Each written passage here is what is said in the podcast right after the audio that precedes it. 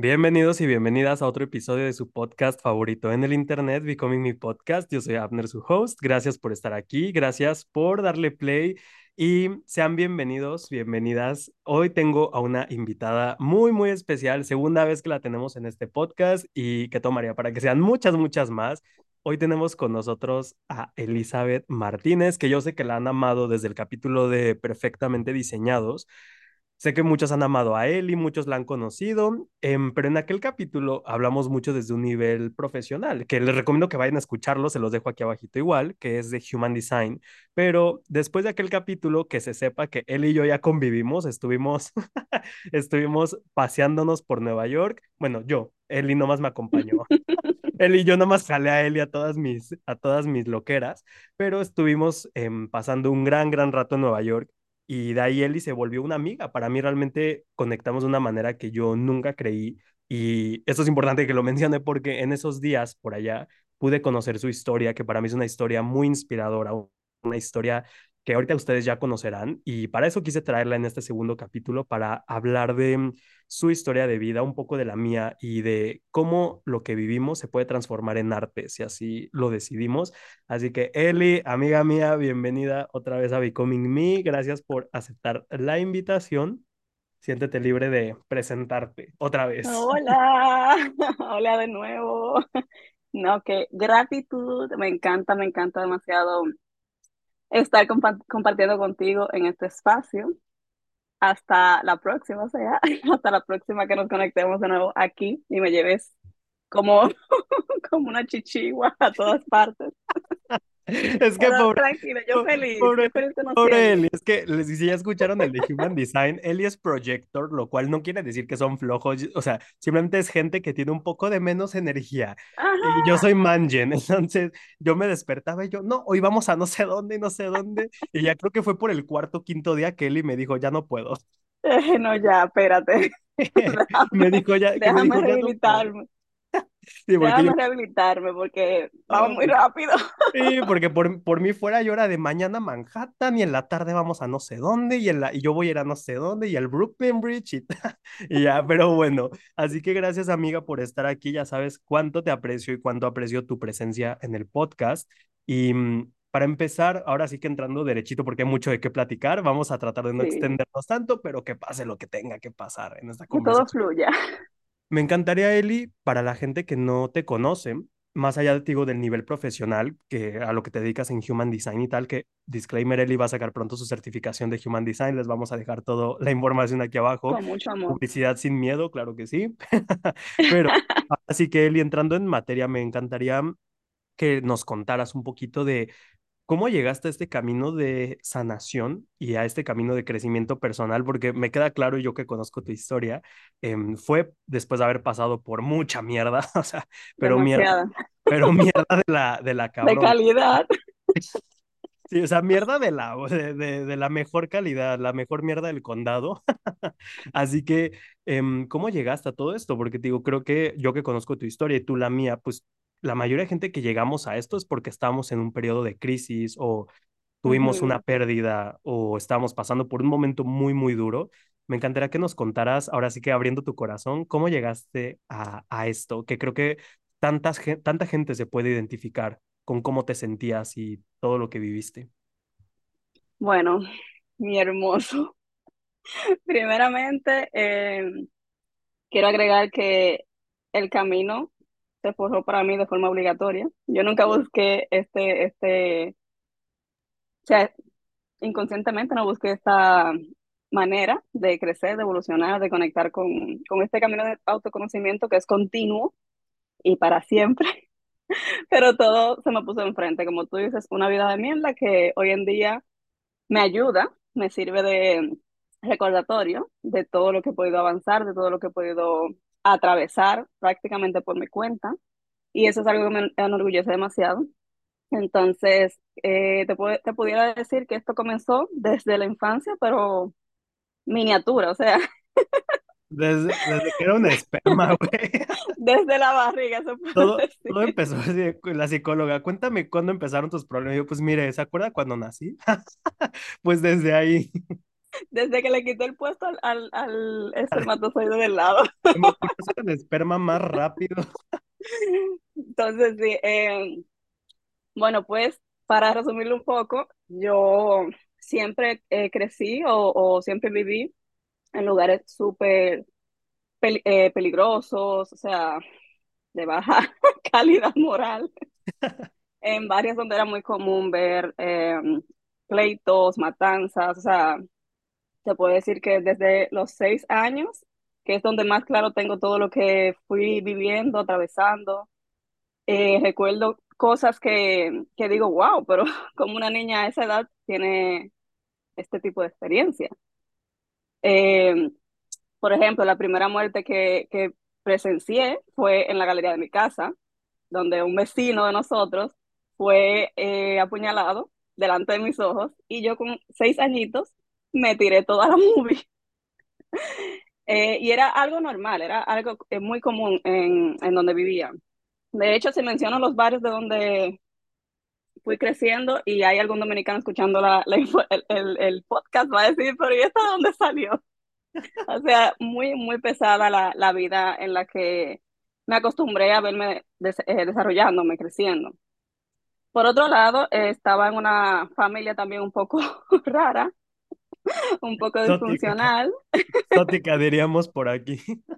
Exacto, entonces eh, hubieron muchas cosas que, que me llevaban a mí a seguir experimentando este tipo de, de, de vivencias difíciles. Eh, ¿Qué te digo? Fueron tantas cosas que ahora mismo hablando contigo estoy como viendo sí, claro, en un proyector pero... toda la historia. Digo, Dios mío, qué dura eres. Eres una dura, Eli. Eh, que, eh, deja ver qué más fue como lo más...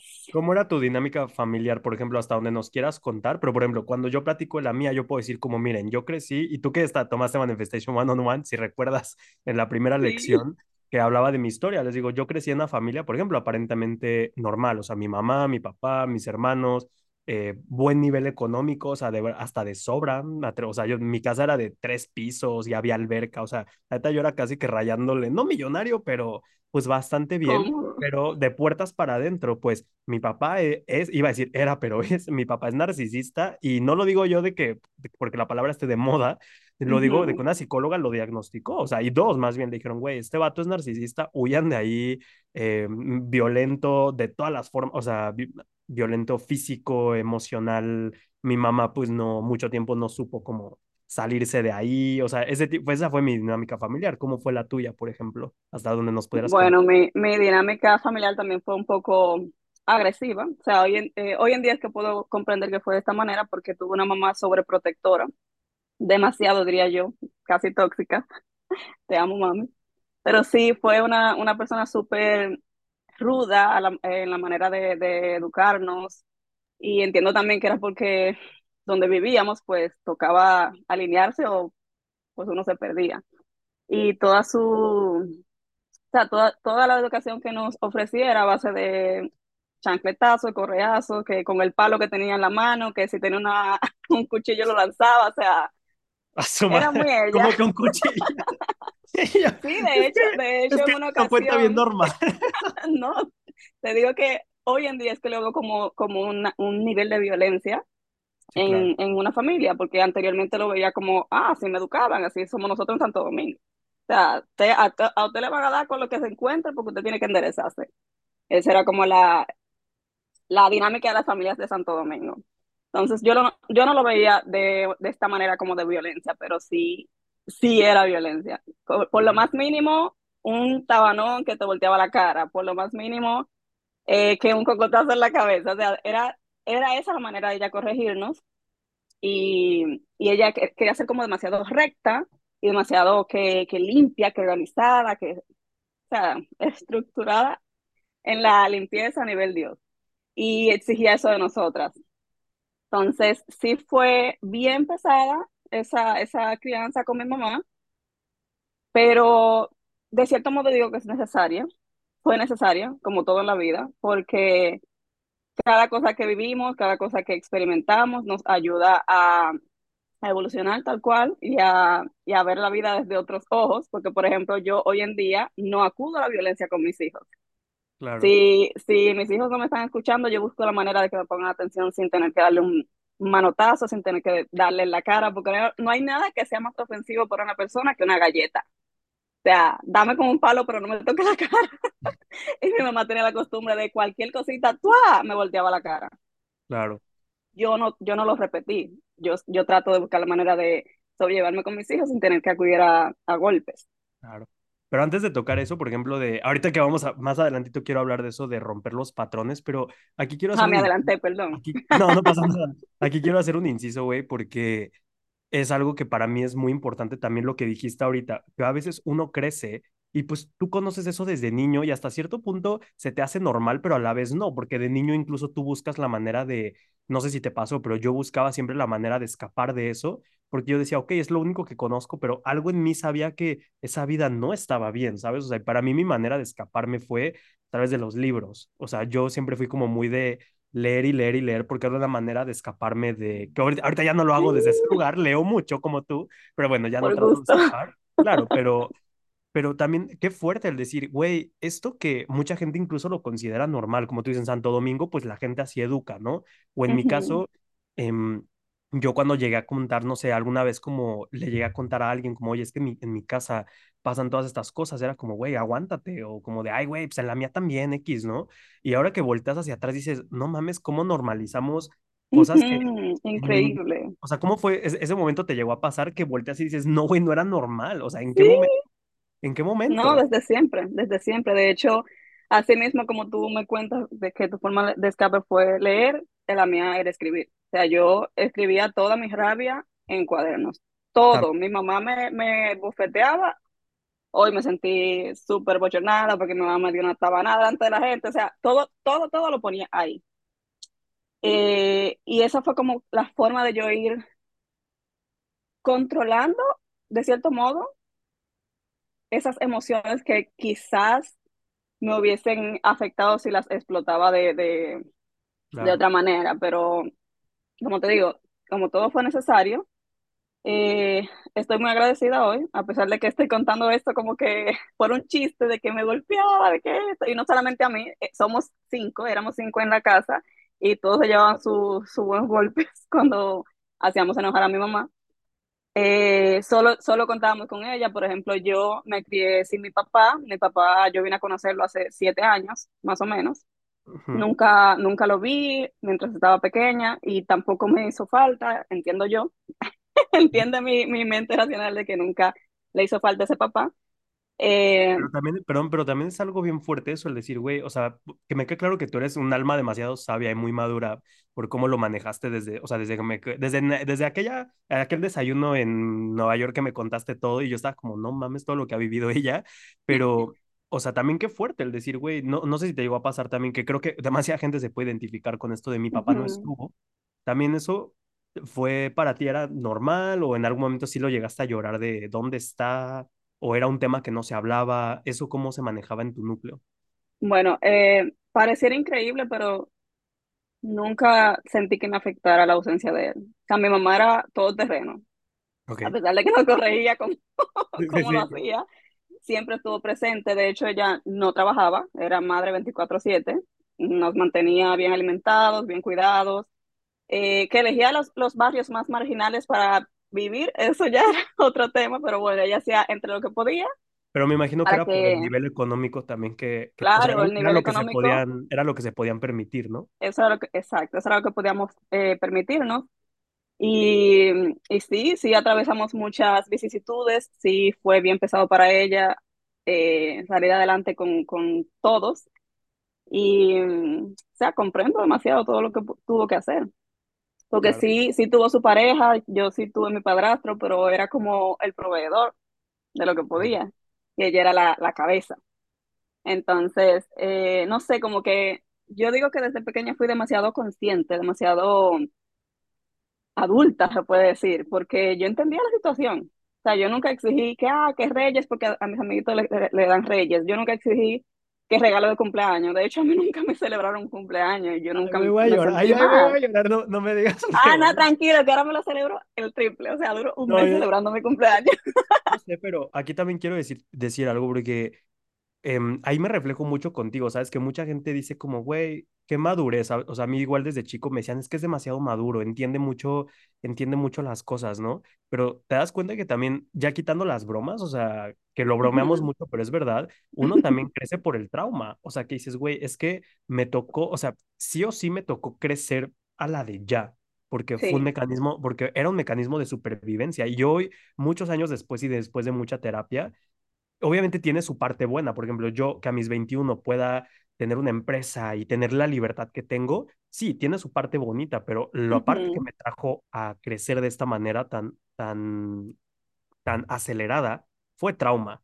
Fue decir, güey, Sí, tengo, que crecer sí o sí, porque si me mantengo siendo un niño, entonces voy a, um, si me mantengo siendo un niño, no voy a sobrevivir en este ambiente porque un niño no se puede defender, porque un niño no puede, en mi caso yo decía, un niño no, no tiene libertad de escapar de su casa y si yo quiero escapar, tengo que Tengo crecer. que crecer. Era algo muy fuerte, no sé si tú lo puedes Muy, ver muy ahora. fuerte. Sí, no, de hecho, ahora que, que, que mencionas eso, yo sí, sí me, me imaginaba como ya siendo adulto y viviendo por mi cuenta. Qué triste era nuestro mayor sueño, güey. Los niños que crecimos en hogares disfuncionales, muchos era, ¿qué sueñas? No, güey, yo quiero ser futbolista, güey. Yo quiero ser no sé qué. Yo, mi sueño, yo, entrar a mi casa y que no haya gritos. O sea, ese, ese era mi Sí, mayor algo sueño. tan, algo tan, tan simple, pero tan profundo a la vez.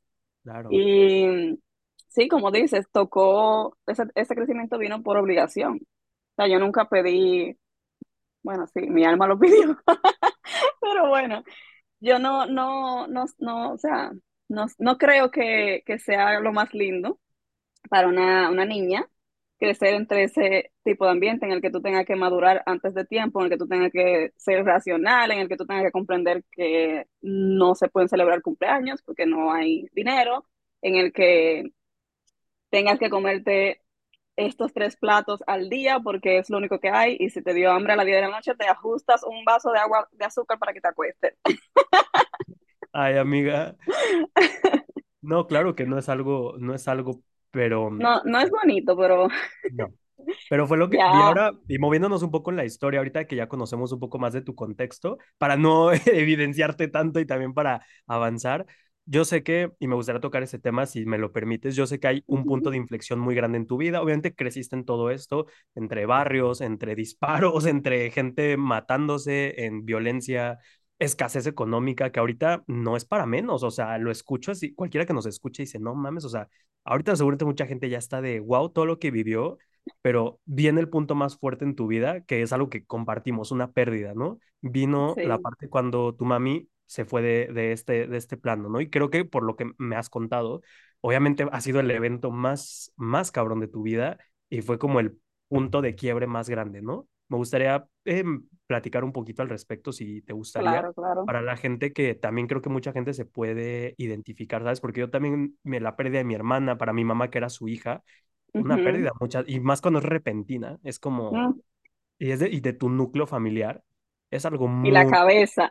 Exacto, o sea, es algo, por ejemplo, mi hermana, aunque no era la cabeza, o sea, técnica- técnicamente digo, hay un- había un pedo de constelaciones familiares que después tuve que acomodar, pero mi hermana era un poco la cabeza, mi hermana era como mi mamá, Ujú, o sea, ella era la que me cuidaba, me daba de comer, me acompañaba a la escuela, etcétera, etcétera, entonces, yo sé que pasó eso para ti. ¿Cómo fue ese momento? Y más allá de lo, de no tanto lo que le pasó a tu mamá, sino X como haya pasado, pero lo que a ti te ocasionó.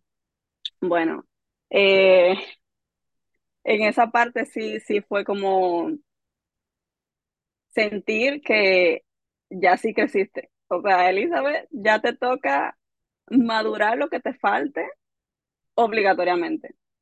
Porque en el momento en que sucede, yo solamente tenía 13 años cuando ella parte, y igual fue también agregando que fue por, por violencia, por la violencia de, de los barrios donde yo vivía, que tiran un, un disparo, cae dentro de mi casa, yo estando cerca de mi mamá, le- eh, lo recibe ella, y pues en mis ojos la veo dar su último suspiro, y ahí fue como que sea, ya en el momento que yo me di cuenta que, que, que se fue, yo dije, ok, ahora, ahora soy yo la que tengo que encargarme de esta crianza, ahora soy yo la que tengo que encargarme de todo esto.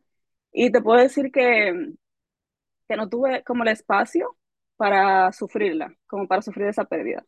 Como que en el momento en el que esto sucede, lo único que, que yo puedo racionalizar es mis hermanos. O sea, mi padrastro una persona que siempre está trabajando y solo teníamos en la casa a mi mamá. Falta mi mamá, tengo tres hermanos más pequeños y yo era la más adulta. Entonces me tocó, me tocó tomar el rol de mi mamá, seguir creciendo a la fuerza, encargarme de ellos y te juro que no, no tuve espacio para llorarla. O sea, te puedo decir que de hecho en su, en su entierro yo no solté ni una sola lágrima. O sea, increíble. La gente me preguntaba como, ¿estás bien? ¿Qué, qué, qué hago por ti? Yo, yo estoy bien. Y sé que la gente no lo iba a creer, pero bueno, yo estaba Claro, en ese momento pensando en todo lo que tenía que, que tirarme encima, porque ya no estaba la persona que se encargaba de hacerlo. claro. Y mm, te digo que sí fue, fue un antes y un después, porque al principio, o sea, antes de los 13 años, yo sí era una persona madura, yo sí era una, sí era una persona consciente, pero seguía dependiendo de mi mamá, seguía dependiendo de su, de su compañía, de su apoyo. De hecho, le tenía muchísima confianza, le contaba todo. Ah, que el primer muchachito que me encantó en la escuela, mira, mami, es de tal y tal forma, me encanta ese niño, ella emocionada escuchándome. Que eso sí se lo agradezco mucho, nunca invalidó nada de lo que yo le dijera, nunca se mostró como cerrada ante cualquier comentario mío, y eso me, me llenó de confianza a mí, pues, para ser quien soy. Claro. Pero el después de que ella ya falte y que no iba a regresar como yo pensaba, porque al principio yo decía, no, esto es un sueño. Ella va Sí, a a sí volver, déjame pasa. encargarme. Sí pasa, la parte de negación a mí me duró como cuatro años. ¿En serio? Me duró como cuatro años esa parte de negación. Yo duraba, eh, se ha pasado todo el tiempo encargándome de mis hermanos, encargándome de la casa, encargándome de, de mí y escribiendo, o sea, se- esa fue la etapa en la, que yo más escribí. Y todavía a los cuatro años de su pérdida, yo seguía pensando que iba a volver. Como que los pones de viaje, ¿no? Y dices, güey, Sí, mañana, o sea, en un año, en un año, oye, no, pero oye, mi, oye, mi, ¿dónde? oye, mi, mi, oye, mi mente, ¿cómo fue que lo estructuró todo? Llegó al hospital con un disparo, perdió el conocimiento, le hicieron una, la, interfirier- la intervinieron y quedó en coma. Se va a despertar y va a regresar. Esa era mi historia. O sea, con eso yo me entretenía, me llantaba como tú no te imaginas. Y por eso eh, mi 13, 14, 15 fue una etapa en la que yo me di el, me di el permiso de sentirme tranquila. O sea, simplemente encargándome de mis hermanos de que estén bien y de no, de no volverme loca, literalmente. Pero como te digo, fuerte, o sea, pero, escribiéndolo. pero qué fuerte, voy a hacer un inciso ahí, qué fuerte, güey, esto, porque obviamente, digo, yo me identifico, creo que por algo conectamos también, o sea, me identifico en el sentido de, por ejemplo, cuando pasó lo de mi hermana, eh, que igual fue repentino, o sea, tuvo un ataque de asma, ella era asmática y de pronto yo estoy en mi casa en abril, un 18 de abril, y me, no, perdón, un 3 de abril del 2018, y me marca mi mamá, y yo contesto, histérica, o sea, mi mamá en gritos, y yo, güey, ¿qué pedo? me dice, se acaba de morir tu hermano. Y yo, no mames. O sea, digo, "Co- eso es ¿cómo, no? mentira. Ajá, y así, ¿cómo, no? Bueno, pero el punto, o sea, me identifico contigo en el sentido de que yo tampoco lloré. O sea, éramos los más cercanos y de hecho todo el mundo, o sea, a mí mandaron a mi hermano a vigilarme porque decían, este güey se va a aventar del balcón ahorita. Y de verdad, y de verdad que no. O sea, yo en ese momento, algo igual, yo creo que fue obviamente un coping mechanism para sobrevivir al momento, pero mi, mi método de supervivencia fue como ¿qué tengo que hacer? Y fue como, ok, papeles, acta de nacimiento, elige la ropa para el cuerpo, etcétera, etcétera. Y yo de ahí, pues obviamente mi familia se fue. O sea, si mi familia ya estaba en el traste, güey, ¿sabes? Mi familia ya estaba mal antes de eso. Imagínate des- después de eso, ¿sabes qué? No es como que la violencia subió. En mi caso, había o sea, un silencio en mi casa, pero era, era el silencio más ruidoso que yo podría haber sentido. O Wow, sea, sí. mis papás dejaron de pelear, pero obviamente tampoco se hablaban porque ya se odiaban desde antes. Entonces, tengo a mis dos papás, o sea, mi mamá durmiendo en el sillón, güey, con tal de no dormir con mi papá, mi papá en la cama, mi hermano mayor, que ella, él y mi hermana no se llevaban bien, con, o sea, comiéndose de culpa, y yo sentado diciendo, ok, ¿ahora qué hago? O sea, porque mi mamá no se levanta, o sea, todos estaban mal, ¿sabes? Y, y como tú, dije, ok, hacerme cargo. Entonces, Ujú. ¿qué, qué empecé a hacer? Tomar el rol. tomar el rol de, o sea, yo era la persona, o sea, e- eso, o sea, como tú, el, el hacerme cargo de todo y también como empezaron a pasar todo eso, lo que, es, eso es otra historia, pero me empezó a pasar lo de Los Ángeles, eh, fue en ese momento cuando empecé a recibir mensajes, pues todo el mundo era como, güey, pues ve, o sea, todo el mundo recurre a mí como por sabiduría, entre comillas, yo, güey, yo tampoco entiendo qué me está pasando, pero ¿cómo ves tú eso si cuando volteas dices, güey, no es que, o sea, sí que fuerte fui, pero a la vez no sé, yo me cuestioné a mí mismo un momento y dije, no sé si fui fuerte o la verdad es que fui, me dio miedo sentir mi dolor, entonces, o, o sea, hice todo menos No, atenderme, eh, bueno, es que en mi caso te puedo decir que no, no, no tenía miedo en sentir, pero no tenía opción. bueno, o sea, en tu caso sí O era, sea, en tu caso no había o sea, todo forma, dependía de ti, no había forma. Yo sentía que si me desparramaba, si O sea, me, no, si qué me, fuerte no, no sentir que tienes el permiso, perdón, pero no, qué fuerte decir, güey, siento que no tengo el, el- la opción o la posibilidad de tirarme, o sea, porque no puedo, porque todo este no, barco depende de mí y es de lo más, de lo más ojete que creo que uno puede llegar a sentir, el decir, güey, siento que no tengo opción de desmoronarme. ujú. O sea, y aquí, aquí estoy hecho, sosteniendo todo como, co- como, pues, así como un Jenga que se está cayendo y tú, güey, se va a caer esto. sosteniendo la última pieza.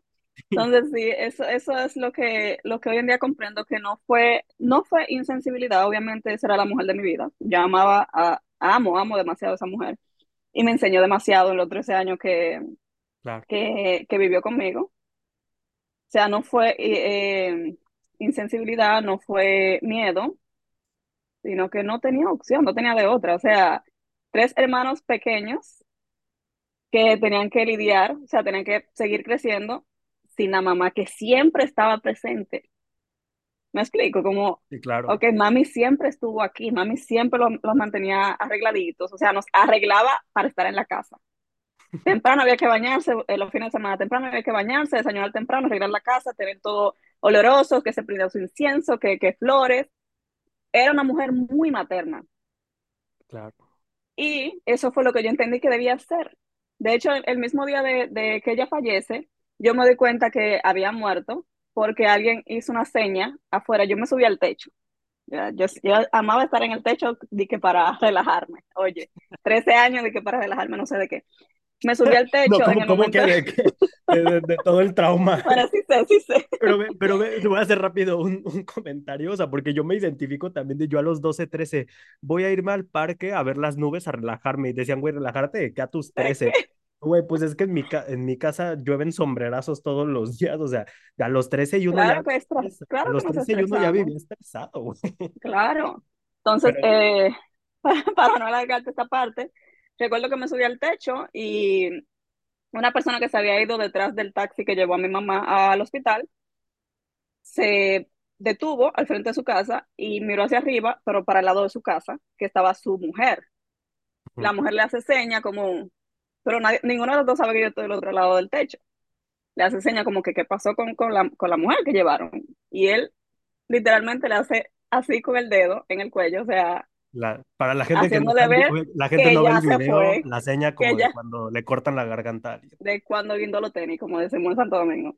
Entonces, en ese momento, te digo que, tiempo como que era lo recuerdo, lo único que pensé fue mis hermanos. Déjame bajo de, de- me bajo de aquí, voy organizo. Y adivina que yo me puse a hacer antes de que llegara mi hermano mayor, que fue el que la llevó al hospital, con la noticia. Arreglar su cuarto, a guardar sus pertenencias que más amaba para que no se llene la casa de gente. Oye, lo que yo pensaba, ahorita se llena la casa de gente y se le llevan sus cosas, porque así era en Santo Domingo. Ok, Empecé a guardar sus cosas, que sus perfumes, que cadenitas, todo lo guardé y me lo llevé a la habitación que compartía con mis hermanos.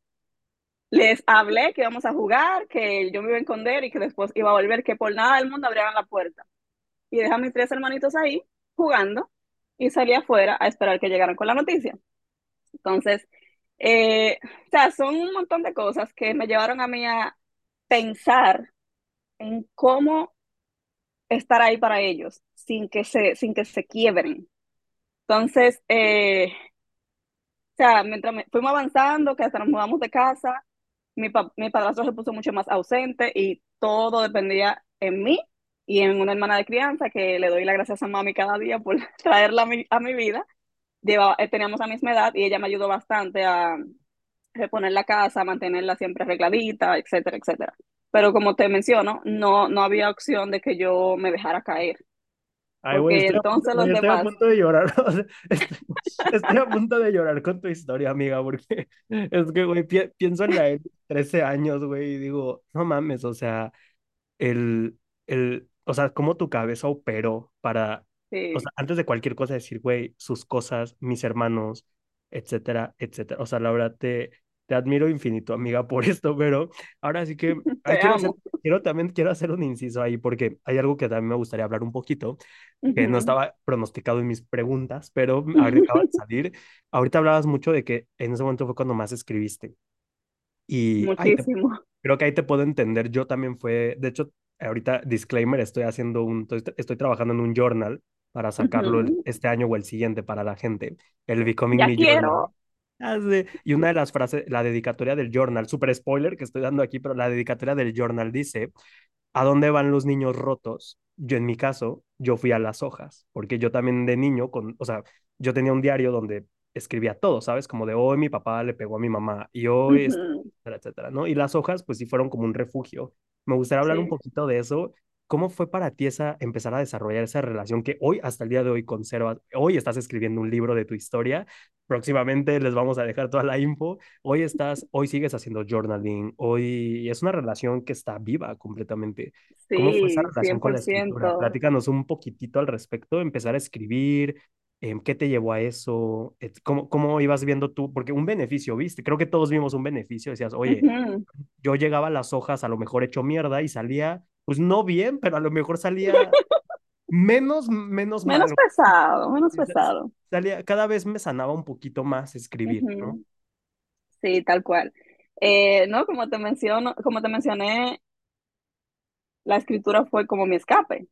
O sea, se volvió tan, tan, algo tan natural conmigo, con, con, o sea, esta práctica se volvió tan natural que sentía que lo necesitaba, sentía que obviamente ahí era que me iba a aliviar, que no es así 100% pero sí ayuda. O sea, escribir es terapia, literalmente es terapia, porque tú llegas con un montón de rabia y ahí la sueltas. Llegas con un montón de cuestionamientos y ahí lo sueltas. Yo mayormente eh, depositaba más en las, más en las letras eh, mi rabia. Yo tenía mucha rabia, demasiada. O sea, yo siento que la rabia que yo cargaba no, no tenía tamaño porque de hecho hasta me, me enfermé de los riñones. O sea, lidié con un montón de cosas que yo entiendo hoy en día a nivel a nivel de emociones, de energía y todo eso, que el cuerpo estaba reflejando lo que quizás yo me estaba callando, Claro, porque decirlo en el cuaderno no era tal cual hablarlo, pero igual me ayudaba. O sea, me ayudó a estar en, en una estabilidad, entre comillas, que que me sirvió de mucho. Obviamente no era, como digo, no era tal cual lo que, lo que me iba a llevar a sanar, porque sí pasé por muchos momentos de ataques de pánico, de ansiedad. De hecho, en el momento en el que más relajada me encontraba, ahí llegaba el ataque. Sea. Ahorita, yo ahorita, aprendí a ahorita vamos a estar, hablar de eso, de la ansiedad y la salud mental, pero nada más para hacer ese inciso, recomendarías a cualquier persona que esté pasándola mal escribir para sanar, ¿verdad? Que yo también sí, siempre, sí, eh, hago- disclaimer aquí, por favor, no les estamos diciendo que no vayan a terapia o que el cuaderno exacto. sustituye la sanación o la terapia, simplemente es una herramienta y es un complemento que está al alcance de todos, solo necesitas papel y pluma y sentarte a escribir lo que sientes, Sin estructura. Que sea, yo le digo que, que vomiten las emociones ahí, o sea, sin literal. forma, sin lógica Tú, tú lees mis, mis cuadernos de 10 años atrás, que todavía los conservo, y, y vas a decir, o sea, ¿qué, qué demonio tiene esta muchacha en la cabeza? O sea, ¿qué es esto? Pero fueron cosas que me ayudaron bastante, porque cuando la les ponía forma en el cuaderno, como que pesaban menos, y le, le- la veía como con otra perspectiva, con más claridad. Es que como que muchas es, veces todas esas emociones yo lo veo como, como que a veces no, dentro de ti solo hay un como un tornado, una nube negra, pero dices, güey, no tiene nombre ni forma, o sea, no, no entiendo esto, o sea, es un desmadre. Y vas a las hojas y lo plasmas y toma forma en letras, toma forma en garabatos a veces, toma forma Sí. en mentar madres en el papel o en escribir una carta o en lo que sea como tú sea que escribas. Y de pronto lo que no tenía forma tiene forma y de pronto ya que tiene forma, o sea, algo que yo también siempre explico es, no podemos sanar algo que no entendemos, o sea, tenemos que darle Ujú, una claridad. Entonces, el Tal papel, cual. el papel da claridad y abre una comunicación contigo que me encanta, algo que me encanta es que lo que tú me, igual me lo contabas en, en estando en Nueva York, que me decías, güey, yo me sentaba a escribir de mi rabia y a mí me parece eso algo súper valiente porque mucha gente le da miedo sentarse a escribir porque es mirar de frente lo que trae. Ujú, Y tú lo hiciste, co- ¿qué Y sin mentirme. Claro, ¿qué le dirías como a esas personas o a esa Eli? Bueno, no, me, me queda claro que nunca te dio miedo sentarte frente al papel, pero ¿qué le dirías a las personas como, de, híjole, es que me da miedo lo que va a salir en el papel? Que no, que, o sea, es que no, no hay, no hay por qué sentir miedo de lo que uno guarda en el interior. Al contrario, el miedo debe sentirse cuando no hay salida, cuando tú no buscas la manera de, de ponerle una cara, de ponerle un nombre, de ponerle forma, porque como tú dices, no hay claridad entonces, no hay manera de transformarlo, no hay manera, de verlo desde otro punto de vista. Entonces, yo sí les recomiendo mucho a las personas que nos estén escuchando que se abran a escribir, que escriban lo que sea, aunque no tenga coherencia, aunque no tenga sentido lo que estén plasmando allí, porque de alguna manera u otra se está despojando el camino a nivel mental para encontrar claridad y seguir avanzando. O sea, eso fue lo que hizo la escritura para mí, darme mucha claridad. Me encanta demasiado porque el otro día justamente puse una story de eso, que creo que le diste like de hecho, pero mucha gente Mm. también. Ah, yo le Me, doy like a todo lo que tú pones. Pero mucha gente me empezó a contestar, ¿sabes? El Insta Story como de, güey, gracias por eso, porque les dije, em, les ponía como, cuando sientas que escribir es una pérdida de tiempo, un día te acordarás que tu sanación empezó ahí, un día Ujú, acordarás que tu evolución empezó por papel, un día te acordarás que tu liberación empezó en letras. Y yo me acuerdo porque también digo, mi camino de sanación antes de Los Ángeles y de X y Y, Z cosas, empezó por una hoja de papel. Y se me hace algo muy, y también, como dices tú, el sentarse y simplemente hacerlo, porque hoy en día con Instagram vemos tantos reels de journaling que ujú. que el journaling, o sea, ya siento que ya lo tratamos como un ensayo de escuela, de Una moda. Te tiene que ver súper bonito y tienes que escribir así y tienes que hacer journal prompts. Güey, no, el journaling no es un trabajo de escuela que te van a calificar, es una práctica para ir contigo. Si quieres pegar imágenes, quieres hacer un collage, quieres escribir en vertical, quieres escribir Rayar, romper. rayar, quieres, quieres poner, a veces cuando yo quiero escribir y no sé qué, de verdad yo sentaba y hacía una plana de 50 veces, no sé qué siento, no sé qué siento, no sé qué siento, pero, ¿sabes? O sea, entonces, simplemente un recordatorio para la gente como de, no traten a su práctica de journaling como un trabajo de escuela, o sea, nadie te está calificando, no se tiene que ver de Tal alguna cual. manera. Y para él, y fue su camino, fue empezar ese camino de, de, de sanación. Pero ahora sí, amiga, siguiendo la historia y lo que decías, empieza, pasa todo esto de tu mamá, la escritura y tal, pero también algo que me gustaría tocar es el tema de mental health, que lo hablamos mucho, porque voy a hacer un pequeño disclaimer, en Nueva York a mí me dio un ataque de ansiedad des- después de que una noche, no fue con Eli, pero una noche salí de fiesta y lle- llegué a las 6 de la mañana. Entonces, Mm. no sé, mi sistema nervioso colapsó. Y subí a la, a la casa de Eli y yo, ¿tienes té? Llegué, le pedí un té y yo, estaba, y yo empecé a llorar, ¿saben? Y, y estaba hablando con Eli de todo esto y ella me contó como su pasado, de también cómo todo esto que vivió, lo de su mamá, su niñez, también tuvo un efecto en su salud mental. ¿Nos podrás platicar un poquito de eso, amiga? ¿Cómo, cómo empezó eso de la ansiedad, los ataques de pánico, etcétera? Que es un tema que se tiene que hablar, mucha gente lo vive. Claro, claro. No, eh, o sea, yo, yo siento que esto debiera estar un poquito más normalizado y me da mucha, mucha, mucha gratitud, se puede decir a nivel colectivo, de que hay, hay personas más conscientes, hay más apertura, exacto, para, para entender que eso es normal, o sea, que a cualquier persona le puede dar un ataque de ansiedad y no nos vamos a morir, Claro. que es prácticamente lo que uno entiende.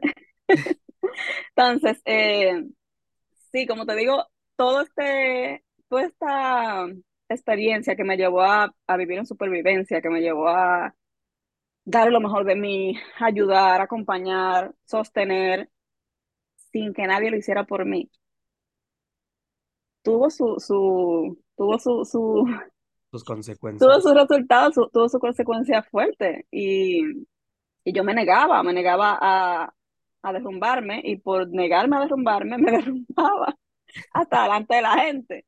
De hecho, esta, eh, me pasó muchas veces en la escuela que cuando eh, tenía una amistad con alguien y, todo estaba como en orden, eh, no había conflicto en la casa, mi padrastro estaba súper presente, me, me quitaba un poquito de carga, colapsaba. O sea, literalmente yo llegué a desmayarme de la nada.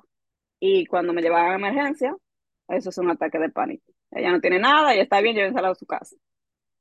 Eso era algo que yo no entendía. Yo decía, ¿cómo a mí me va a dar un ataque de pánico? O sea, ¿por qué? Claro. ¿Por qué yo siento que me estoy muriendo y la gente que me rodea me dice que, que estoy bien, que es simplemente un ataque, que respire? ¿Cómo mierda voy a respirar si no puedo respirar? Amo que lo digas literal porque sí, o sea, cuando yo fui a, cuando yo también fui a parar a la sala de emergencia por mi primer ataque de ansiedad, era como, relaja, o sea, relájate, no te, relájate. no te, estre- oigan, no te estreses y yo, ah, no mames, gracias, güey, no se me había ocurrido, o sea, interesante, déjame tratar de hacerlo. Entonces, sí, sí, hubieron muchas repercusiones cuando mi vida comenzaba a literalmente a organizarse. Cuando, eh, vamos a suponer, mi primera pareja que fue súper buena, o sea, fue una persona que me, me ayudó bastante, me acompañó, me, me trató de sostener en todo lo que pudo, pero ¿qué pasaba con Elizabeth? Yo no estaba acostumbrada a estar sostenida. Y una salía corriendo, o sea, no buscaba un motivo para, para que mi, haya un co- conflicto, mi comadre el apego evitativo, así de, güey, No, es que tal cuando, cual, cuando uno, cuando uno evitativo. viene del, cuando uno viene del trauma y de tanta falta de amor, y esto yo lo he trabajado en terapia, o sea, y lo he hablado con y mucho, o sea, alguien se acerca a darte amor y dices, güey, No alerta, quiero alarma, lastimar. Ah, dice, este vato, este vato, ¿qué intenciones trae, güey? Yo no sé qué pedo. O la otra, como dice Eli, que esto es verdad, a veces la ansiedad llega cuando ya estás bien y dices, güey, pero ¿por Ujú, qué? Si ahorita mi vida ya está ahora, ahorita estoy en calma, ¿por qué me va a dar un ataque de ansiedad? Y les voy a decir la explicación, o sea, de sistema nervioso, porque cuando estás, a ver, cuando estás en medio del campo de tiro, obviamente tu cuerpo no va a tener un ataque de ansiedad porque no puedes, porque te vas a inmovilizar, pero ya que estás en paz, tu cuerpo dice, ah, ya estoy en paz, entonces por fin puedo liberar o por fin puedo desmoronarme de- después de tanto tiempo de no, permiso. Y entonces ya estás bien, entre comillas, ya estás en la escuela y por eso es muy común que los, para quien nos esté escuchando que lo padezca, es muy común que los ataques de ansiedad, estaba con mi amiga y me sentí mal, estaba en un restaurante y me sentí mal, estaba manejando tranquila ujú. y me sentí mal, porque en esa tranquilidad tu cuerpo dijo, por fin estoy tranquilo, por fin puedo hacer, por fin puedo hacer erupción como un volcán, porque traigo acumulando un desmadre desde hace cuántos años y vámonos. Y, perdón, Eli, pero como lo que nos decías, llegaste a desmayarte, tus, pa- Sí, con tus parejas era como, güey, ¿qué pedo con este vato? O sea, ¿qué quiere de mí? sí. Mira que yo fui, o sea, yo no fui de muchas muchas parejas de que de, de una relación así fija. Ujú. Porque como te digo, tenía una clase de apego evitativo que cuando veía que estaba llevándome bien con la persona y me estaban tratando como diosa, me buscaba un problema y pues por ahí María se va. Entonces, eh, sí, sí me pasaba, o sea, me cuestionaba mucho de por qué atravesaba este tipo de, de, ataques o ansiedades en los momentos en los que más calmada me encontraba, en los momentos en los que todo estaba prácticamente en orden, y no pasó en el momento en el que eh, tengo esta pérdida. O sea, porque yo no caí así cuando estaba eh, en el velorio de mi mamá, porque yo no me derrumbé en el entierro, porque yo estaba tan tranquila en ese momento de, de tanto caos. Entonces, e- eso era algo que me enredaba mucho la cabeza y, y no, no encontraba, no encontraba como la manera de comprenderme en ese tipo de situaciones. Entonces, lo que quiero, a lo que quiero llegar es que, como tú dices, un ataque de pánico va a llegar en el momento en el que tú estés tranquilo, porque es el momento en el que siente que ya puede liberarse. Y como yo tuve tantos años en, en huida, en caos, en, de trauma en trauma, de problema en problema, Com- porque no fue, trauma, o sea, trauma del... sea, A eso, a eso se le llama del pesado, del pesado. Como fue tanto tiempo, años después, muchos años después, que comencé a trabajar, que comencé a conectar con personas super nice, que, que tuve eh, eh, eh, tal con mi pareja como de más tiempo, comenzó a, derrum- a- a derrumbarse mi vida internamente. Comencé a sentir, a padecer este tipo de, de Wow. ataques, comencé a cuestionarme más, comencé a ser más dura conmigo porque decía, es que no, o sea, no puedes estar temblando, estás bien, estás divirtiéndote, estás celebrando tu cumpleaños, vamos a suponer. Y no, no lo entendía, entonces ah, güey, tengo un ataque, tengo un ataque de ansiedad comprando cereal en Walmart, güey, ¿sabes? Y en, pleno pasillo me está dando, o sea, siento que tengo un león enfrente, pero güey, eso que Sí, dijiste me parece súper profundo porque es de, mi vida por fuera ya estaba rearmada, si lo quieres ver así, pero por ujú, dentro yo me estaba desmoronando y yo lo puedo entender porque te lo he platicado.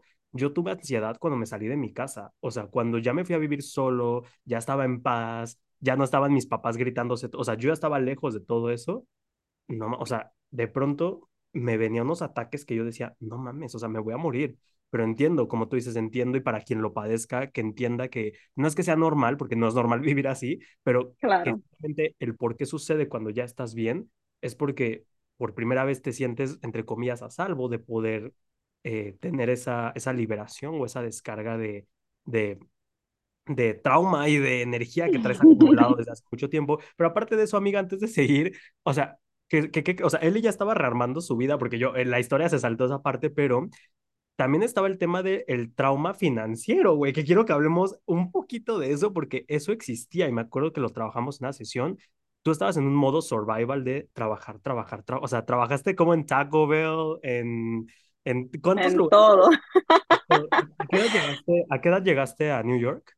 Veintiuno Y también me- lo que Ellie no vivió el Nueva York lindo de las películas, es lo que decíamos, Ellie odia Nueva York. Bueno, no lo odia, Estoy pero está, tratando de, de, está haciendo estoy las tratando de familiarizarme un poquito y hacer las paces con esta ciudad porque de cierto modo me ha vuelto a recibir con, con los brazos abiertos, literal. Pero cuando llegué a los fue 21 años, horrible, ¿no? no, fue pesado, fue pesadísimo. O sea, el que cree que viene de un país de afuera a vivir en Nueva York, de lo lindo de la vida, no, no es así. Puede que sí tenga la, la, la suerte, si ese es su, si ese es su, su destino, vamos a decir, No, no me no rompas mi sueño. Yo, no me rompas mi sueño de emigrar a Nueva York, No es, no es que, o sea, para cada persona es diferente. Entonces, No, claro, pero tú eh, llegaste no en quiero generalizar. llegaste en una situación poco privilegiada.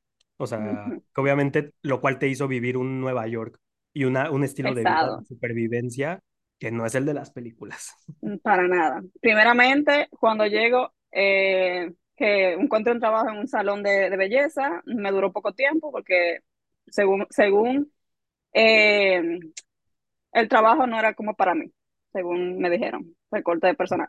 De ahí me meto a un restaurante, ahí comienza a irme bien, ahí comienzo a generar dinero, comienza a irme súper, súper bien y eh, atravieso una situación súper desagradable. O sea, trabajando en, en esos restaurantes también vino un trauma que yo entendía. O sea, ah, déjame hacerte un, un paréntesis aquí Ujú. cortito. Y esto es algo que no acostumbra, bueno, de hecho no, no lo cuento, pero bueno, estamos aquí con el corazón La abierto. exclusiva, la exclusiva.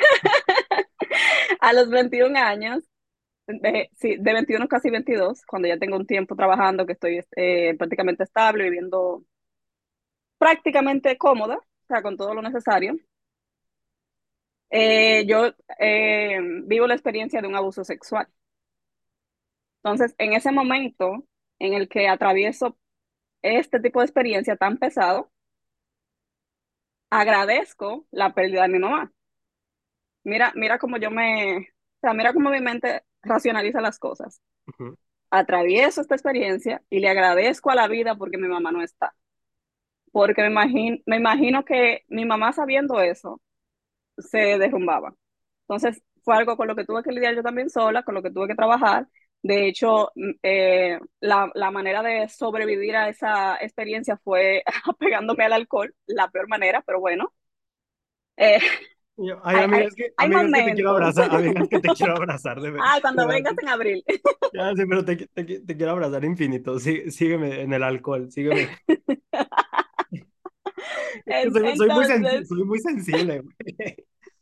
y yo toda neutra. Ya sé, Eli, Eli- Eli en Projector y yo, y yo, no, y yo, es que maldito mundo, Eli no se merecía eso. Pero bueno, Pero pues eh, sí, o sea, me, me apegué al alcohol, que es lo que prácticamente nunca he compartido con nadie.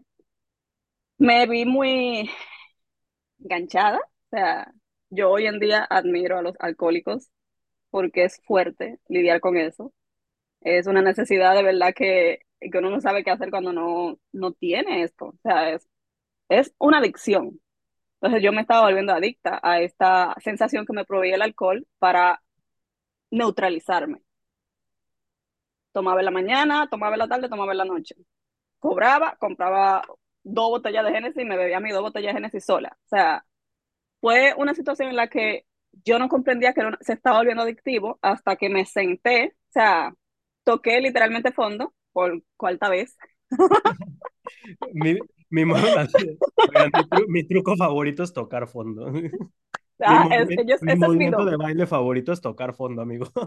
mi don, toqué fondo y, o sea, me encanta eso de tocar fondo porque en ese momento, en esa noche oscura del alma, no hay otra cosa que, que uno pueda hacer que salir. O sea, ya cuando tú llegas al fondo, ¿qué te toca? Salir. O quedarte ahí o, tomar impulso y salir. Y yo a nivel consciente no me quería quedar ahí adentro. Entonces ahí fue que comencé de nuevo a cuestionarme, a, a poner como todo en un nivel más, más al frente para poder tener una mejor perspectiva y a reorganizar todo lo que estaba desordenado. Me puse fuerte, de hecho consideré consideré, no, busqué la forma de, de entrar a un, a un, a, un, lugar de Alcohólicos Anónimos, pero el día que fui a la, a la primera reunión me quedó en la puerta y dije, no, Elizabeth, tú eres más que esto, o sea, te matan a tu mamá al frente de ti. Se te mueren muchísimas familias porque esa no fue la única pérdida. O sea, yo, a mi primo favorito, que lo amaba con locura, falleció. Mi tío, mi mamá, o sea, mi abuelo, y fue todo como un, un rango de tiempo demasiado cercano. Primero mi tío, dos años después mi mamá, dos años después mi, mi abuelo y tres años después mi primo. O sea, fue como una, una, una secuencia de muertes demasiado cercanas. Luego te que no me daban chance a... a... conocer a tu papá, ¿no? Entonces. Sí, no, pero mi papá lo conocí hace como siete años. O sea, ah, ay, muy reciente. Es. Ah. Eso, eso, eso no viene. y mira que nos llevamos súper bien, o sea, yo, yo entendía, yo no le puse perspectiva a esa visita que tuve con él, pero me encantó hacerla porque fue como, ay, mi amigo, ¿qué tal? ¿Cuánto tiempo? Una cervecita, súper bien. Entonces, eh, volviendo al tema de tocar fondo, llegué ahí, llegué, llegué a ese fondo y traté de buscar ayuda, pero dije, no, yo siempre he salido sola de todo. O sea, yo puedo con esto también. Y ahí me obligué a literalmente desintoxicarme sola, muy fuerte. Señores, el proceso de desintoxicación por alcohol es horrible. horrible. Yo me enfermé feo. Ni lo, he, visto de cerca, la verdad, pero sí he escuchado. pero sí, o sea, te digo que admiro a las personas que salen de ahí, porque se requiere mucha fuerza de voluntad y no tiene nada que ver con, con, la ayuda de afuera, con la ayuda externa, todo viene de adentro y, y esas fueron una de las cosas que hoy en día yo digo que soy una dura, o sea, yo soy demasiado fuerte, yo soy demasiado valiosa. Entonces, lo eres, como te digo, ya volviendo al tema eh, de, de, literal, el tema del podcast, de volver toda nuestra historia en arte, hoy yo veo mi historia como ese lienzo en blanco en donde arrojé una lata de pintura negra y poco a poco comencé a tirarle colores. Colores por mi propia cuenta. Y hoy en día es un arcoíris demasiado hermoso porque hasta vibra, o sea, es un color más vibrante porque tiene el negro de fondo. Sin ese negro yo no iba a encontrar la manera de admirar otros tipos de colores, admirar otras salidas, otras eh, maneras de, ver la vida, de, de, de, levantarme. Entonces, sí siento que todo fue necesario, sí siento que todo lo que atravesamos, por más difícil que se vea, por más pesado, por más triste, es 100% necesario para nuestra nuestra alma, para que evolucionemos, para que le demos otro, le demos otro rumbo a nuestra historia, le demos otra, otro color. Claro. Entonces, eh, sí, me, me enorgullece demasiado compartir esto también y que tú me des la, la apertura para hacerlo por tu plataforma. Y, y mi deseo es como que todo el mundo que esté atravesando con cosas difíciles comprenda que hay salida, que hay una manera de, de ver la vida de otro modo, de de no engancharse demasiado tiempo, porque sí, o sea, no seamos tóxicos de manera, no seamos positivamente tóxicos, vamos a poner cada cosa en su lugar, cuando uno está en la mierda, uno está en la mierda, o sea, no se puede decir, no, que eso es oro, pero blandito, no, No, o sea, tampoco, caer literalmente en, está o ahí. sea, tampoco caer en un spiritual bypassing de todo es perfecto y sí, güey, o sea, ahorita lo, ahorita para ir cerrando, ahorita Eli lo dice, pero obviamente voy a hacer un, un pequeño inciso ahí antes de cerrar, amiga, que lo que nos pudieras compartir antes de cerrar, última pregunta que te quiero hacer. Yo obviamente sé que tu camino de sanación, digo, ahí em- empezó, empezó todo este tema de buscar eh, terapia, buscar sanaciones. Es- yo sé que has hecho mucho trabajo de árbol genealógico con tu mamá, etcétera, pero más allá de eso, porque a cada quien le funcionan cosas distintas y aquí no vamos a dar recetas porque tampoco es una receta de pastel. Cuando me dicen, güey, dame la receta para sanar, híjole, para cada quien es, puede ser tan distinto, ¿no? Pero si Sí. nos pudieras decir uno, dos o tres consejos o tips que pudieras dar que para mí esto fue crucial en mi camino de, número uno, soltar esa rabia, dejar de culpar, porque algo que yo admiro demasiado de ti, más allá de lo que viviste y cómo lo atravesaste, es, o sea, la manera en la que no cargas nada en tu corazón para mucha gente sería, incluido yo, y lo acepto. A mí me costó años, güey, años, años, años, años, perdonar a mi papá. Yo decía, es que este güey es un hijo de la chingada. O sea, yo de, por años dije, este güey es un, o sea, un tal por cual, ¿sabes? Y a mí me costó años. Y yo admiro mucho el que tu papá no estuvo y cuando tuviste la oportunidad de conocerlo, pues fuiste a tomarte unas cervezas con él y todo bien y no pasa nada, hombre. O sea, me, no estuviste, no pasa nada, te perdono. Y, y a la gente que te hizo daño, incluso a la persona que que, que abusó de ti, o sea, etcétera, etcétera, que, o sea, y todas las cosas también que no mencionamos, pero ya sería demasiado, pero todo lo que viviste, contaste de eh, situaciones a lo mejor como medio de racismo, o que en un trabajo te aventaron, este, un, ¿qué fue un vaso de agua? O no me acuerdo, De Coca-Cola en la cara. un vaso de Coca-Cola, estúpido, ¿no? y luego con razón Eli no le gusta Nueva York, pero... No, pero me está tratando muy bien, o sea, hay que decir la verdad. lo, lo digo de broma porque como yo estoy en Love de Nueva York, llego yo todo feliz a la ciudad y Eli como, puta madre, este güey va a querer ir a estar en todos lados. Pero bueno, Times Square, no. pero y mira que no, nos tocó tranquilo Times Square eso, Ay, pero sí. Dios, ese, el universo nos apapachó. Dios nos apapachó demasiado a- a- aquella semana que estuve. Pero bueno, amiga, si nos pudieras dar casi para ir cerrando dos, tres, los que tú quieras, consejos, tips que sientes que a, ti en lo personal y quien lo le resuene pueda tomarlos, em, ya sea un consejo como ir a terapia o ya sea como una perspectiva o una, o sea, como una conciencia que a ti te haya ayudado como adoptar este mindset, compártenos. Bueno, primeramente me gustaría decirles que cada quien tiene un ritmo distinto, cada quien tiene un tiempo distinto y no lleva fecha de, de caducidad. Eh, Por ejemplo, si tu tiempo de sanación es de 10 años, no lo quieras apresurar, apresurar en 5, porque no, no, no tiene sentido. O sea, estamos aquí para atravesar todos los procesos como mejor se nos dé en base a nuestra propia experiencia, no en la experiencia de fulano, porque por ejemplo se, se viene mucho la comparación de que, ah, esta persona perdió a su mamá también y, y lo superó, sigue adelante. No estamos en el mismo camino, o sea, no estamos, no, no vivimos, no vivimos a atravesar las, las mismas experiencias y aprender de la misma manera que los demás. Entonces, algo que sí recomiendo mucho es respeta tus ritmos, respeta tus tiempos, no hay prisa para conectar con esa sanación. O sea, me pongo de ejemplo literalmente porque todavía a los 30 años yo seguía cargando con, con ese duelo, con esa pérdida. Yo seguía lidiando con, con, se puede decir que con esa, ese descontento de no tener la compañía de, de mi mamá.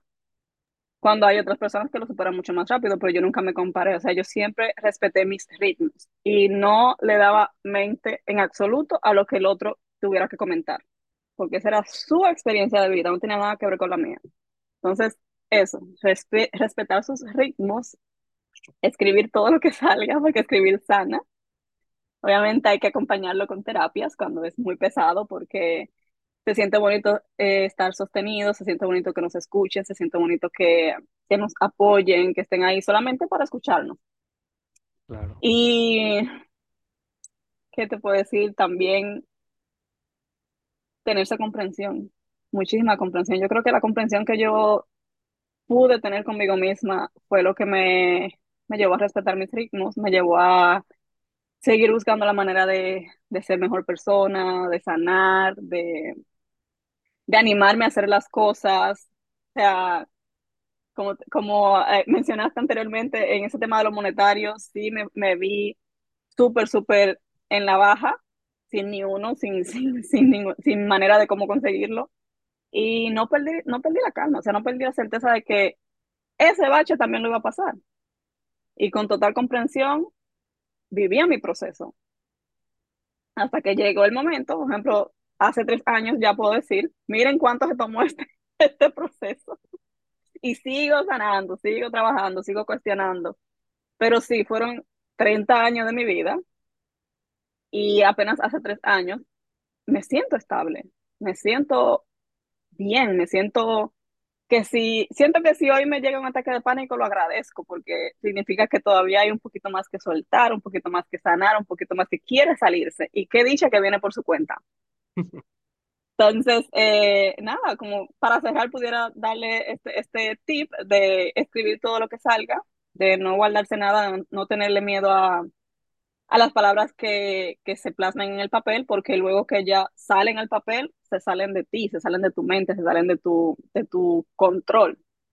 Y, y es más ligero, es más ligero seguir avanzando. Pero Y eso eso, que de ir a dijiste, terapias. pero e- eso que dijiste es muy poderoso, o sea, puede sonar muy simple, pero el hecho de respetar tus propios ritmos y tu propio, o sea, a ver, nadie siente la vida como tú la sientes y creo que algo que hace mucho daño, o sea, hay una frase que me gusta de un autor que dice, no podemos avergonzarnos hacia el cambio, solo podemos amarnos hacia la evolución. Y es que creo que es muy verdad, o sea, queremos sanar, pero es como, ya, ya, ya, ya, ya. Y, es como- Deprisa. o sea, y te juzga y es como, güey, ¿cómo pretendo sanar tratándome de la chingada? ¿Cómo, o sea, cómo Ujú, pretendo sanar lo que me duele tratándome de una manera que me duele más? O sea, no hace sentido. ujú. Entonces, No hace sentido. se me hace demasiado poderoso. Algo que yo agregaría, que creo que a Eli le, le faltó en esta parte, pero porque la conozco, es el hecho de, sin, o sea, Eli mencionó algo que dijo, yo siempre he podido sola. Y sí, totalmente, pero, y también yo, yo, yo concuerdo mucho con eso, porque yo soy un poco así también, pero no caigamos tampoco en esa máscara de yo, el todo, yo soy un chingón, y tan chingón también es el que pide ayuda, chingón también es el que dice, ¿sabes qué? No estoy pudiendo con esto yo solo ujú, tengo que hablarlo con alguien, tengo que ir al psicólogo, tengo que hacer lo que sea, no caigamos en este extremo porque yo lo he compartido conmigo, ¿sabes? De como yo soy terapeuta, como yo ya me la sé, de, como yo ya leí muchos libros y tomé muchos cursos y yo, etcétera, etcétera, entonces no tengo por qué pedir ayuda. O no, o sea, no, no necesito terapia. Yo, o sea, yo en una, en una meditación, una visualización lo resuelvo. No todo es pensamiento mágico. Hay cosas que requieres, si tú requieres psiquiatra, si requieres psicólogo, si tú requieres algo más espiritual o la combinación de todas estas, no pasa absolutamente nada. Tampoco caigamos en, Exacto. en sí, güey, me van a correr las barras y listo. No, eso no es terapia. Y siempre, y aunque me, me funen y aunque me critiquen, se los voy a decir, las, o sea, las barras de Access, un curso, y yo siempre lo pongo como disclaimer en mis cursos, esto no es sustituto de ningún tratamiento Para profesional. nada. ¿Ok? Yo sé que hay gente, en mi caso, por ejemplo, con Quiero Quererme, mucha gente me dijo, güey, yo en ese curso sané lo que con un psicólogo no sané en un año. Les digo, gracias, qué lindo, lo agradezco, pero no, no dejemos de pedir ayuda, ni dejemos de, ni No, de y que lo, aprendí. O sea, lo ni aprendí y, lo, y me lo mismos. agradezco. Claro, Lo porque aprendí y me lo agradezco porque se sintió demasiado bien cuando ya me di el permiso de, de también ser escuchada, de también llorar, de también quebrarme. De hecho, ya estoy en un momento en el que a lo- al más mínimo, a la más mínima abrumación, acudo a alguien que sé que puede ayudarme con este tipo de abrumación.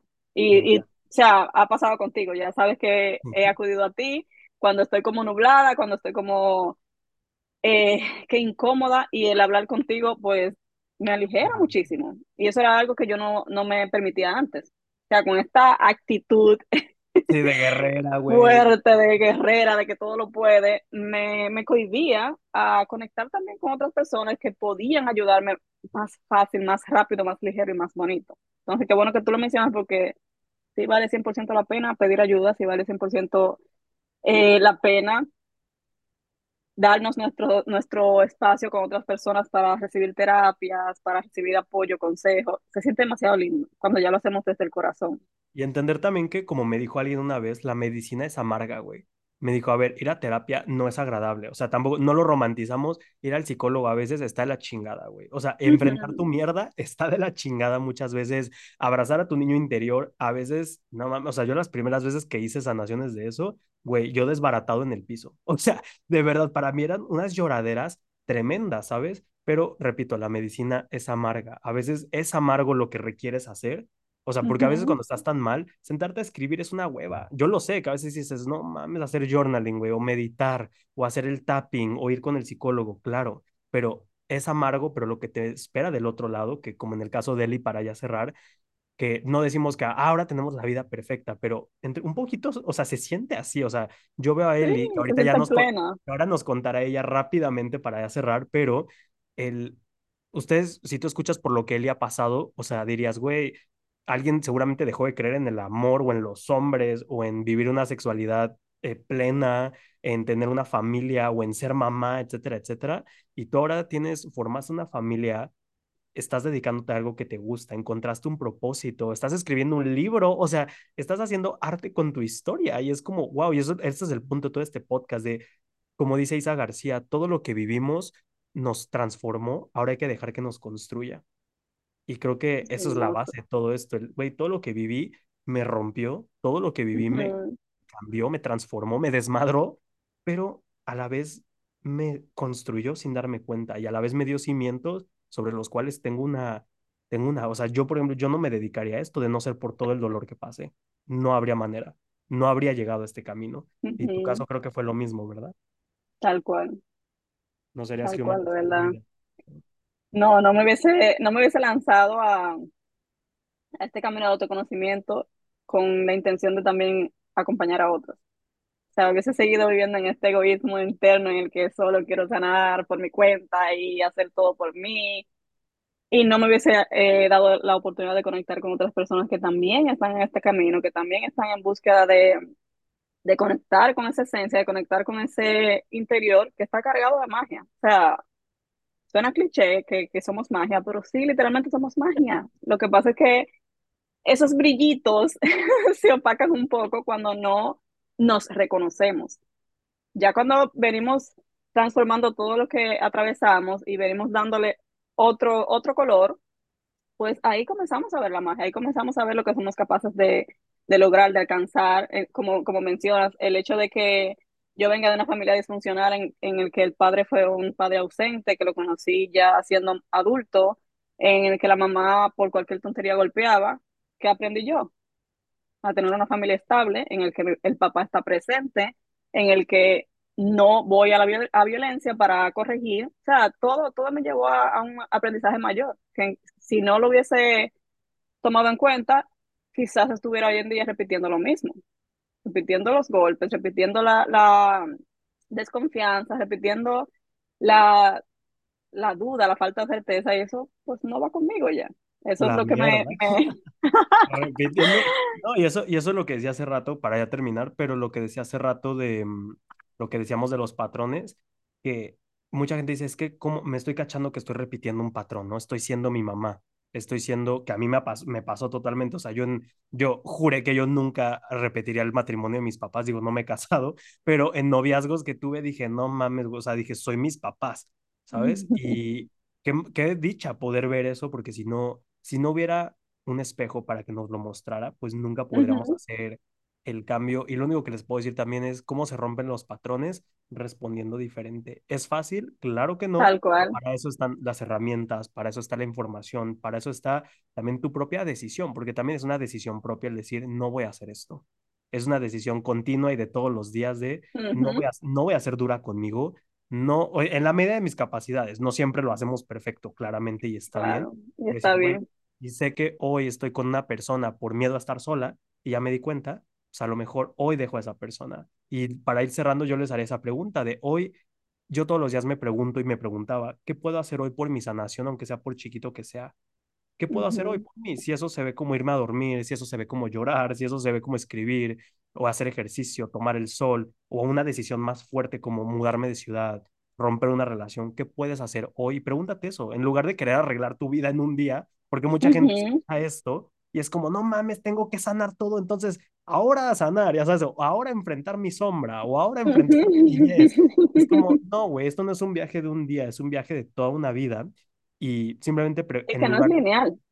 Claro, no, exacto, no es lineal, es un pedo muy, muy de espirales, pero lo único que les diría es, tampoco se abrumen con todo lo que tengo que sanar, sino es, haz algo lindo, haz algo que te sane todos los días y observa cómo eso se acumula, observa cómo eso se va acumulando una tras otra y en cinco o seis meses volteas y dices, qué chido que me senté a escribir 10 minutos todos los días o qué padre que dejé ir esa relación, qué padre que empecé a ir con el psicólogo y eso se va acumulando y cuando menos te das cuenta tu vida se transformó por, tu vida se transformó por completo y último consejo que quiero dar, Kelly también nos puede hablar de esto, es que tu historia sirva para algo. Eli está escribiendo un libro, yo también, con nuestras vivencias, también las sesiones que damos están basados en eso. Así que Eli, creo que tú lo puedes confirmar también el utilizar tu historia como motor para decir, ok, o sea, si, ¿cómo puedo también ponerlo al servicio de los demás? No significa que ustedes te tengan que hacer sanadores, ni coaches, ni nada. No es cómo lo No, ni de... ¿Cómo lo puedo Ajá. poner al servicio? O sea, si en mi casa, si, en- si a mí me gritaban mucho, a lo mejor yo lo pongo al servicio con mi propia familia, decir, yo no voy a gritar. No, no significa que tienen que hacer un negocio si no quieren, porque a veces ya, ya es como esta tendencia, ¿no? De, ah, ahora me tengo que hacer sanador. No, si no, si no, si no te gusta o no es tu camino, sino cómo lo puedo poner, e incluso en la calle. Si en mi casa eran violentos conmigo, pues a lo mejor yo no voy a mentar madres en el tráfico, ¿sabes? O sea, ¿cómo lo puedo poner al servicio del colectivo del que formo parte? Bueno, la, la, la forma más, se puede decir que eh, más rápida de poner al servicio lo que uno aprende es seguir expresándolo, o sea, seguir siendo como uno como uno se siente correcto, no como dicen por allá afuera que es correcto. Yo digo que la manera más, más adecuada de enseñar a otros es seguir aprendiendo uno mismo, seguir buscando la, la, la manera de, de ser mejor persona cada día, de no, de no llevarnos de, de todo lo que está afuera, porque prácticamente todo lo de afuera viene reflejando nuestro propio interior. Entonces, mientras más conectemos con nuestra esencia, con nuestro interior, con nuestra sanación interna, más ejemplo vamos a dar afuera, sin ni siquiera tratar. Entonces, como tú dices, no tienen que ponerlo a servicio de un modo que sea como un negocio, sino siendo esa persona que de verdad creen que pueden ser, que de verdad creen que se siente ligero, se siente bonito. Y entre más practiquen, más ejemplo van a dar. El ejemplo viene por, por, por el propio resultado de la persona. Entonces, eh, nada, convertir todo lo que vivenciaron. Yo sé que cada quien tiene una historia fuerte, yo sé que cada quien tiene una, una historia que se puede transformar y que si uno lo elige, convertirlo en arte, convertirlo en gasolina, convertirlo en motor para seguir evolucionando, para seguir avanzando sin, sin tanto juicio, sin tanto cuestionamiento, sin tanta duda, porque dentro de nosotros están todas las herramientas. O sea, dentro de nosotros está el poder de cambiar todo lo que requiera ser cambiado. claro. Y, y sería cool que cada vez que miremos atrás sea solo para agradecer todo lo que avanzamos y no para quejarnos, no para sentir decepción por X o Y razón, sino para tal cual agradecer. Que, que ese viaje al pasado sea literalmente para agradecer el presente, para volver a conectar con, con lo que sí vale la pena en este momento, no con lo que se atravesó, no con lo que se vivió. para sentirte Entonces, como tú lo haces, para sentirte tan orgulloso de ti, de decir, güey, a huevo, o sea, sobreviví a todo, sobreviví a todo esto. Y ya para cerrar, lo último también que yo les diría, ahora sí para despedirnos, hay una afirmación que yo utilizo mucho y que a mí me gusta, que es, tu historia no, me, no te limita, te empodera. Entonces, es, ujú. ya sea que ustedes tengan una historia como la mía, como la de Eli, más tranquila, más culera todavía, como sea que tengan su historia, decir, mi historia no me limita. Yo no soy, por ejemplo, en el, en el psicoanálisis o así se habla mucho de infancia dicta destino. Para mí yo le agregaría, como dicen en la Gestalt, infancia dicta destino hasta que te das cuenta.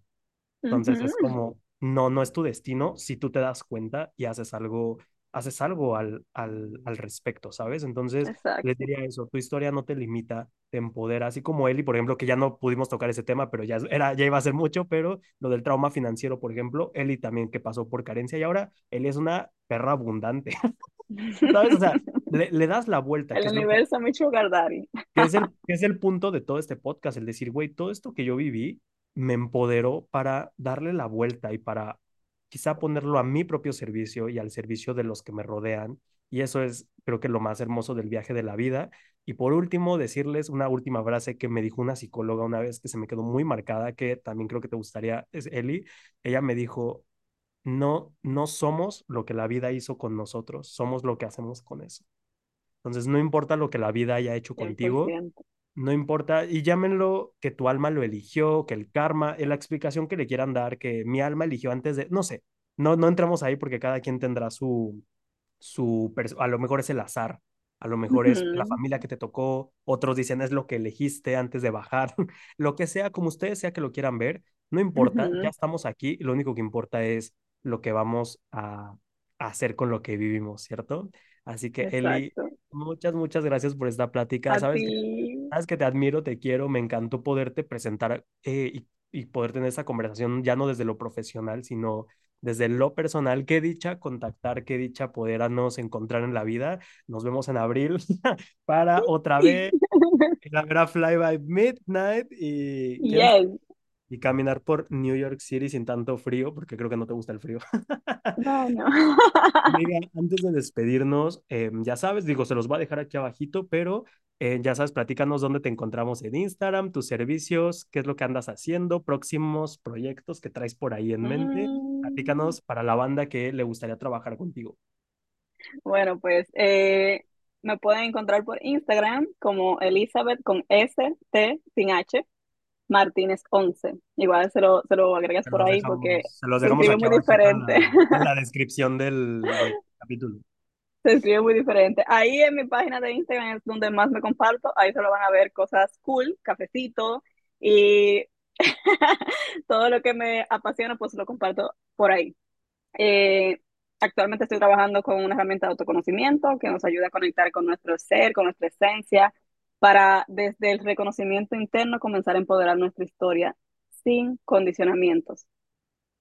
Ese es el trabajo que llevo haciendo ya hace dos años y por primera vez voy a sacar certificación de esta herramienta para los que quieran profundizar más, para los que, los que quieran Así yo. todo el Pero iceberg.